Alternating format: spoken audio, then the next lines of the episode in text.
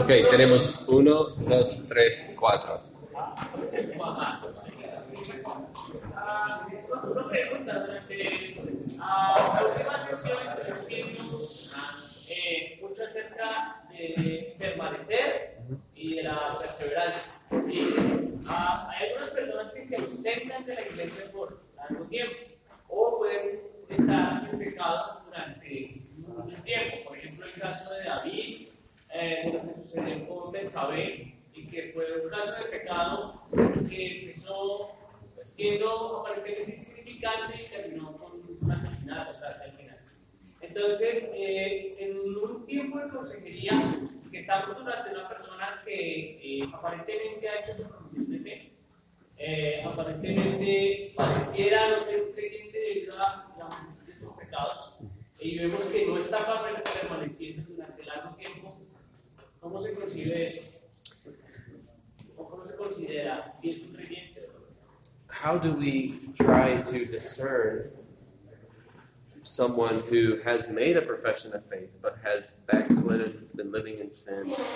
How do we discern whether they've just, you know, Yeah, been quenching the spirit or not? yeah. Well, ultimately, we can't. Ultimately, we can't, we can't know for sure. Últimamente no podemos saber por seguro de que están perseverando en la fe. The only way that, that we can know for sure is if they repent and they return to Christ. La única manera para saber por seguro es que se arrepienten y vuelven a Cristo. Otherwise, it remains a question for us. Pero al contrario, permanece una pregunta para nosotros. ¿Bien? Sí, es decir, eh, no podremos afirmar que frutos de arrepentimiento, entonces. No podemos afirmar que los cristianos muestran frutos de No, es arrepentimiento. decir, no podríamos afirmar que esa persona es creyente hasta que se arrepienta. entonces. So we can't confirm that the person is a Christian until they repent. Know, we can't confirm either way. No, no podemos confirmar de ningún modo. You see, that's that's one of the that's one of the that's one of the purposes of church discipline. Ven que ese es uno de los propósitos de la disciplina de la iglesia. Say we have someone in our church at one time made what, as much as we can tell, we can't see the heart, a credible profession of faith. Si tuviéramos una persona en la iglesia que alguna vez hizo una profesión So o confesión de fe, le recibimos a la membresía, But let's say five years down the road, pero ¿qué tal si cinco años después the man commits adultery, él comete adulterio, leaves his wife, deja a su esposa, and we go we confront him le, le confrontamos gra- eh, en gracia, ¿no? We try to we try to patiently exhort him to repent. Tratamos de exhortarle pacientemente para arrepentir.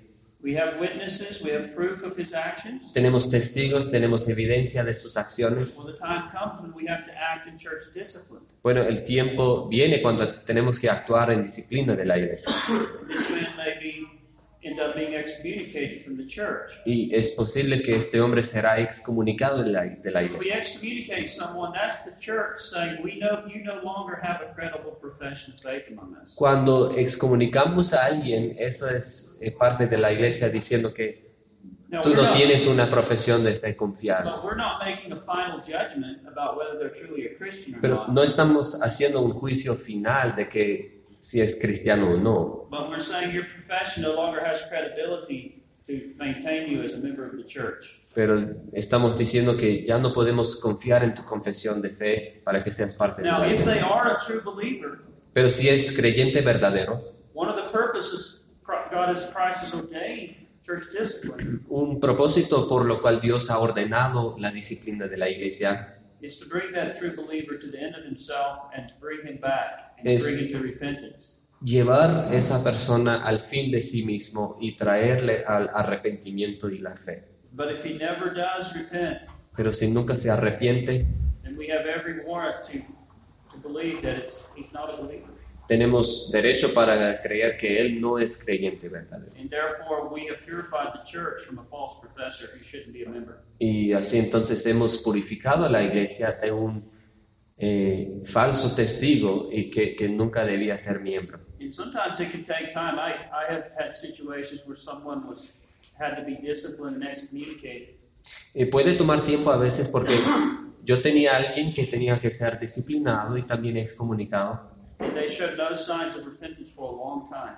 que no eh, mostraría ninguna evidencias de arrepentimiento por mucho tiempo. But eventually, to our surprise almost, Pero eventualmente, a nuestra sorpresa, they came back regresó and they repented y arrepentió and they continued on with the y han continuado con el Señor. praise the Lord for that. And certainly, when we see someone who was once a professing Christian and seemed to be a Christian, and they they turned away from the Lord, we should continue to pray for them. Ciertamente cuando vemos a alguien que dijo que era cristiano, pero ha volvido del Señor y continúa en el pecado, tenemos que orar por tal persona, Because we never know until the end, porque no sabemos hasta el final, por seguro. And I will say, most of the times that I've been in situations where we've had to, uh, exercise church discipline, many times I would say, no, it hasn't turned out well. Y yo diría que muchas veces en que hemos tenido que usar la disciplina de la iglesia no ha resultado bien. The way they respond to the discipline of the church can be very revealing about what the true state of their heart is. La manera en que responden a la disciplina de la iglesia puede ser evidencia clara de cómo es su corazón. I've seen other situations where they just harden their heart more. He visto ocasiones cuando endurecen su corazón más y más they basically became complete apostates. y básicamente convierten en apóstata Have completo, nothing to do with the church. of que no tiene nada que ver con la iglesia ni Cristo. So, ¿Quién era el número dos? No tenemos preguntas. Eh, la primera es si os puede ampliar porque el pastor prefiere llamar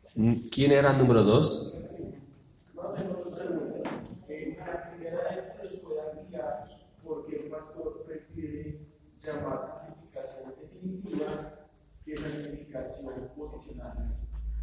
O sea, la pregunta es, ¿Por qué el pastor usa Ah. why do you prefer to use definitive sanctification rather than positional sanctification?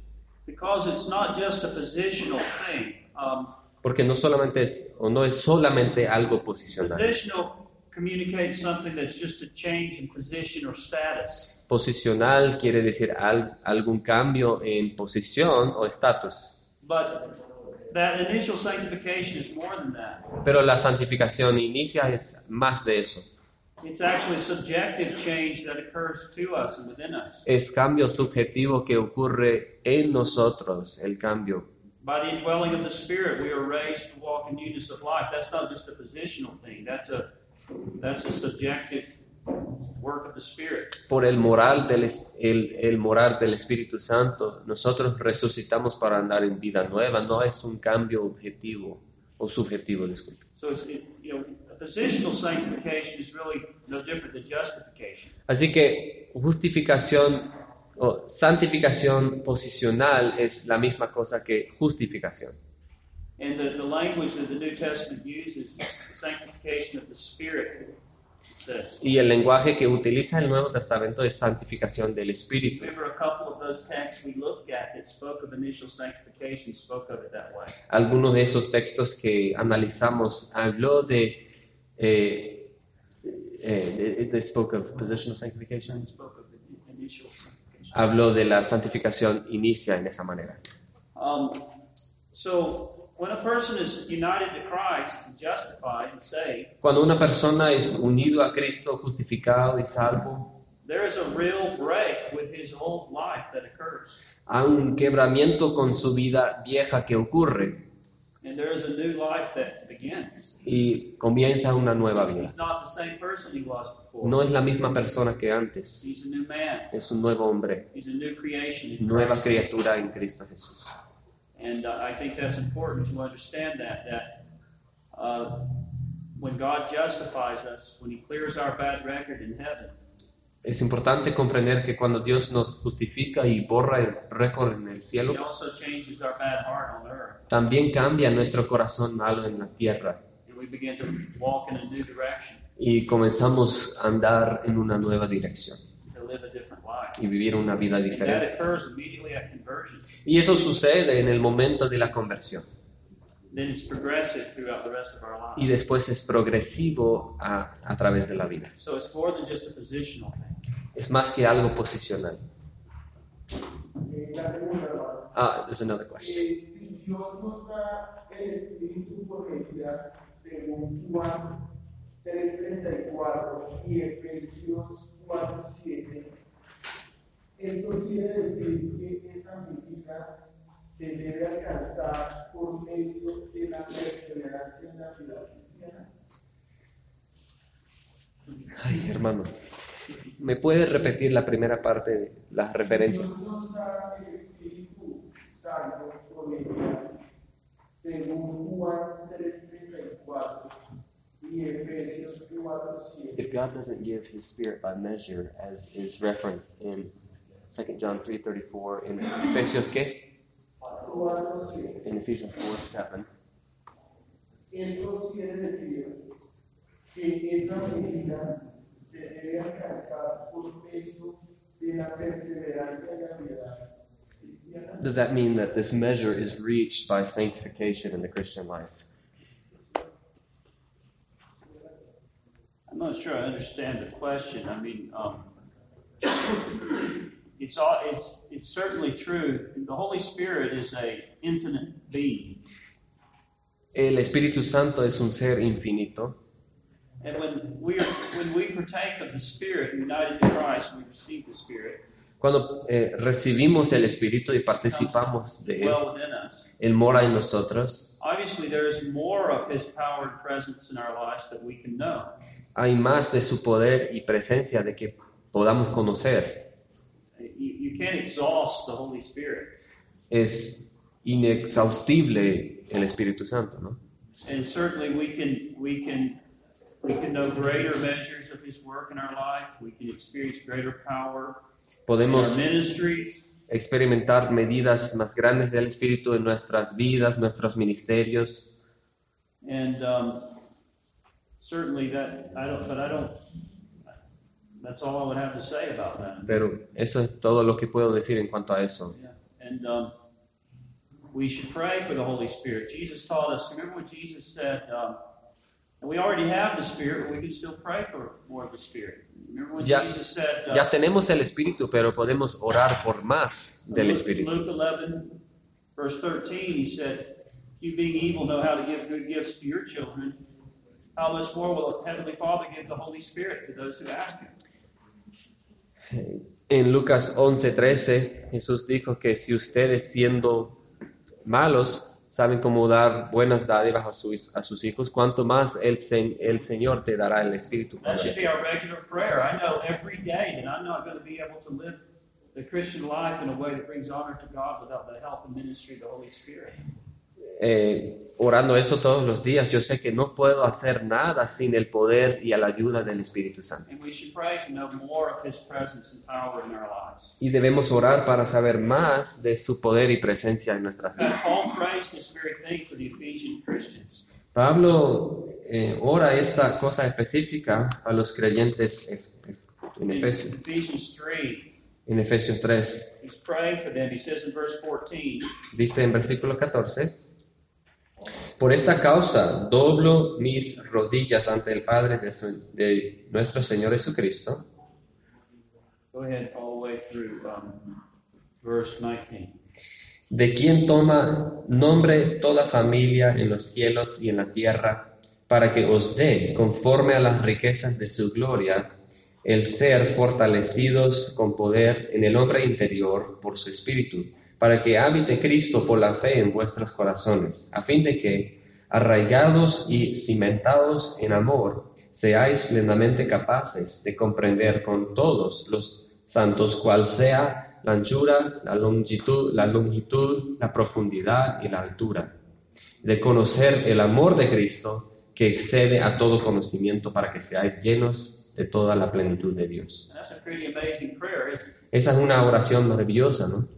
Now, these are believers who have the Spirit. Son creyentes que ya tienen el Espíritu He's praying that they might be strengthened with might through the Spirit in the inner man, and, and that they may be filled with all the fullness of God.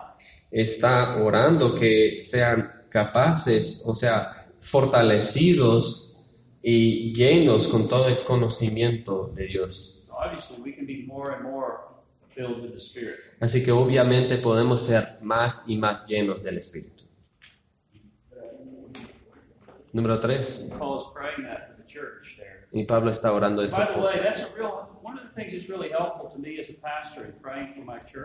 Algo muy ayudable para mí como pastor orando por mi iglesia.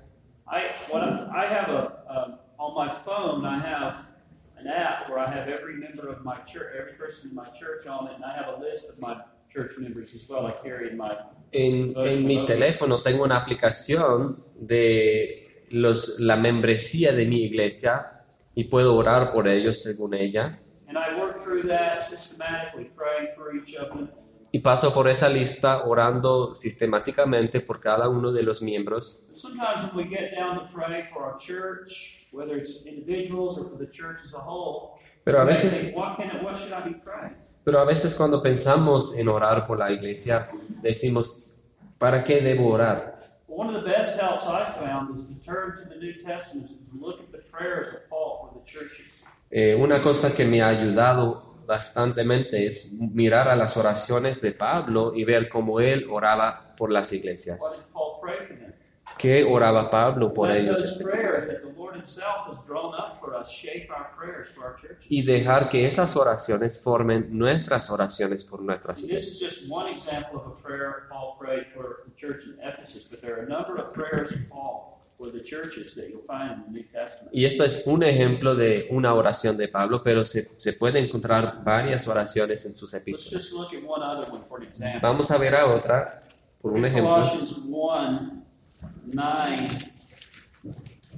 Colosenses 1, 9 hasta 12.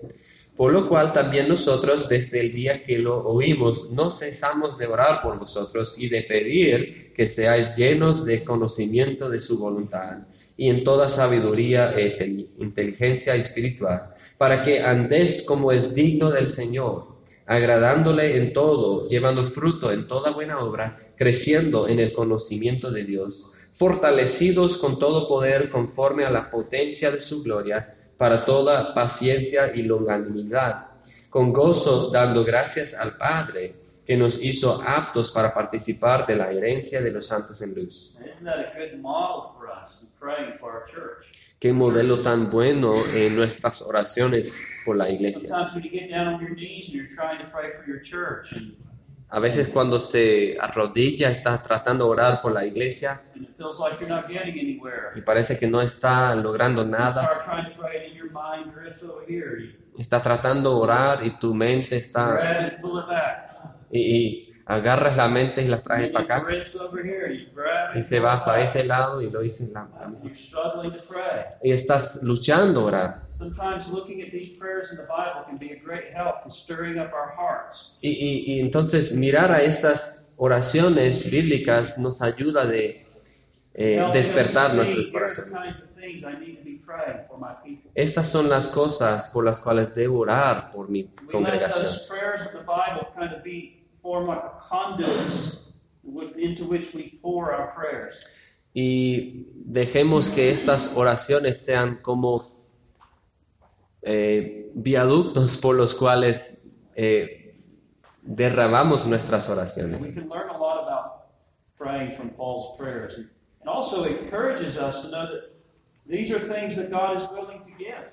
Y podemos estar animados porque por estas oraciones podemos saber que son cosas que Dios está dispuesto para dar.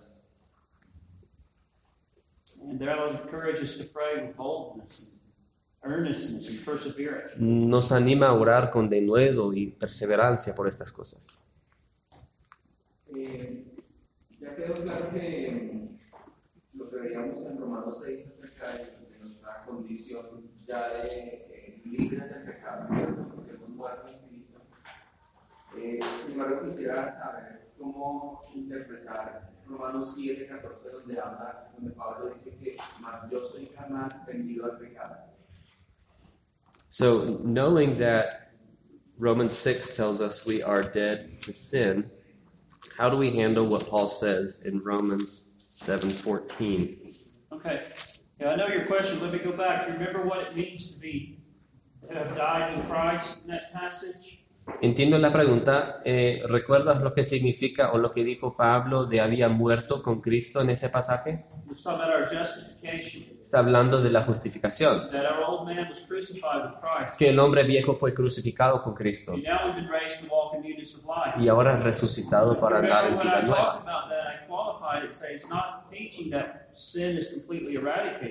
Pero hablando de eso, no es la enseñanza de que sea eh, eh, o, o de que el pecado es erradicado completamente, There's still not a conflict in the battle with sin. que no sea un conflicto y batalla con el pecado. No, es el opósito. And we went into all of that, I think, in quite a bit of detail then. So, so a Christian is, is, he's died to the reign of sin over him. He, it no longer can condemn him. It can no longer send him to hell. Entonces el creyente ha muerto al dominio de pecado sobre él, no le puede condenar. El hombre viejo es He's crucificado, also been raised to live a new life. levantado en nueva vida, el Espíritu mora en él, but he still has a battle and conflict with remaining corruption and sin. pero tiene la batalla y el conflicto con pecado remanente. Y es un conflicto que continúa por toda la vida. By the grace of God, we're able to continue to make progress and to overcome, to grow, and become more and more like Lord Jesus. Por la gracia podemos hacer progreso y seguir creciendo. Eh, Una, una, una más con respecto a esto mismo. Eh, la promesa del nuevo pacto es que tenemos un nuevo corazón. Eh, está mal que digamos todavía que nuestro corazón es engañoso. So the promise of the new covenant is a new heart. Is it wrong to say that our heart is still corrupt? Well, it's proper to say that we have a new heart, but we, but that's a metaphor, okay? Es apropiado decir que tenemos un nuevo corazón, pero es una metáfora. We're made new on the inside. Somos hechos nuevos por dentro, But the Christian at the same time still has remaining sin. pero el creyente tiene el pecado permanente todavía. There's a death blow that's been given to sin in our, in our lives. Eh, hemos dado el puñazo de la muerte al pecado en nuestras vidas. Somos unidos a Él, creemos en Él, amamos a Él. Tenemos un corazón que desea hacer su, su voluntad, pero todavía tenemos esos deseos permanentes hacia el pecado, Entonces- a este conflicto que comienza en la vida cristiana. We've turned upstream, No estamos flotando en el río, sino hemos volvido contra el corriente. and so we become conscious of the resistance of our remaining sin flesh. Somos conscientes a la resistencia al pecado o al espíritu, con estos deseos que Dios ha puesto en nosotros. Yes. Si nos puede decir cómo se llama la aplicación. ¿Qué? Si nos puede decir cómo se llama la aplicación que tiene para tiene la membresía. Ay, no entiendo eso. Que, que el hermano dijo que tiene una aplicación en el teléfono para ver los Ah, miembros. okay. ¿Cómo se llama? What is your app called that you use for the church directory? Uh, it's it's an app that we have as a church called. Let me see. Um, it's called Instant Church Directory. La aplicación se llama Instant Church Directory, el directorio de la iglesia instante. You can actually, okay, you can actually put pictures of your church members in it. Actualmente se puede poner las fotos de los miembros de la if iglesia. I, if I click on that, there's the, their photo and their name, their address. Si hago el clic, ahí está el nombre, su teléfono, su dirección y puede cambiar todo ahí. Yeah, it's a, it's a really neat app. Está muy lindo. And you can set it up. You'd have to get someone to take photos of your church members. Pero alguien tendría que tomar fotos o sacar fotos de sus miembros If you wanted to have those on there, para tener esas fotos. you load that on there. You put it on the. Son on solo dos miembros. Yeah, I don't know. I'm not a computer person, I, Yo no soy muy, muy bueno con las computadoras, pero alguien en la iglesia lo hace. Y después todos los miembros de la iglesia tienen la misma aplicación. Y hay una contraseña. so only people can get into that that are approved to get into it. Así que solamente miembros aprobados, aprobados pueden entrar a la aplicación. Yeah. It's pretty. Instant Church Directory. Yeah, Instant Church Direct. Hermanos, Oh, olvidamos. Lo siento, olvidé. Sí. think he's been waiting for a Sí, while. lo siento, hermano. ¿Cuál es el papel de la ley en la santificación? What is the role of the law in sanctification? Okay. Good question. Well, the law is still is still the rule of life for a Christian. La ley sigue siendo la regla de vida para el creyente. When we ask the question, what does sanctification look like? Cuando preguntamos cómo parece la santificación, Well, it looks like Christ likeness. parece como ser como Cristo, It looks like obedience to the law. obediencia a la ley. ¿Y qué hizo? Jesús? Él obedeció So al the Padre. law still is the pattern of sanctification. Así que la ley es el patrón de la santificación. Los miembros están llamando.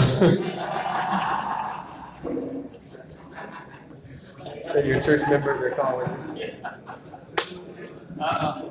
Yeah, so so the law, even Tenemos que percibir, eh, eh, percibir la, la ley en esta manera. The law is not the means by which we are saved, keeping the law. La ley no es el medio por el cual somos salvos por guardar la ley. No somos justificados por guardar la ley.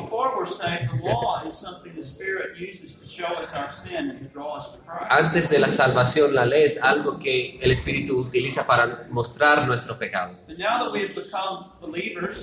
Pero des- después de ser creyente y ser justificado, adoptado, the law is still the expression of our Father's will for us. la ley todavía es la expresión de la voluntad del Padre. It's still our rule of life. Es la regla de vida. And so sanctification, one of the one of the one of the things sanctification looks like Así que is it's, it's a gr- the more sanctified we are, the more obedient to the law. una manera para describir la santificación es decir que lo más santo somos, lo más obedientes seremos a la ley.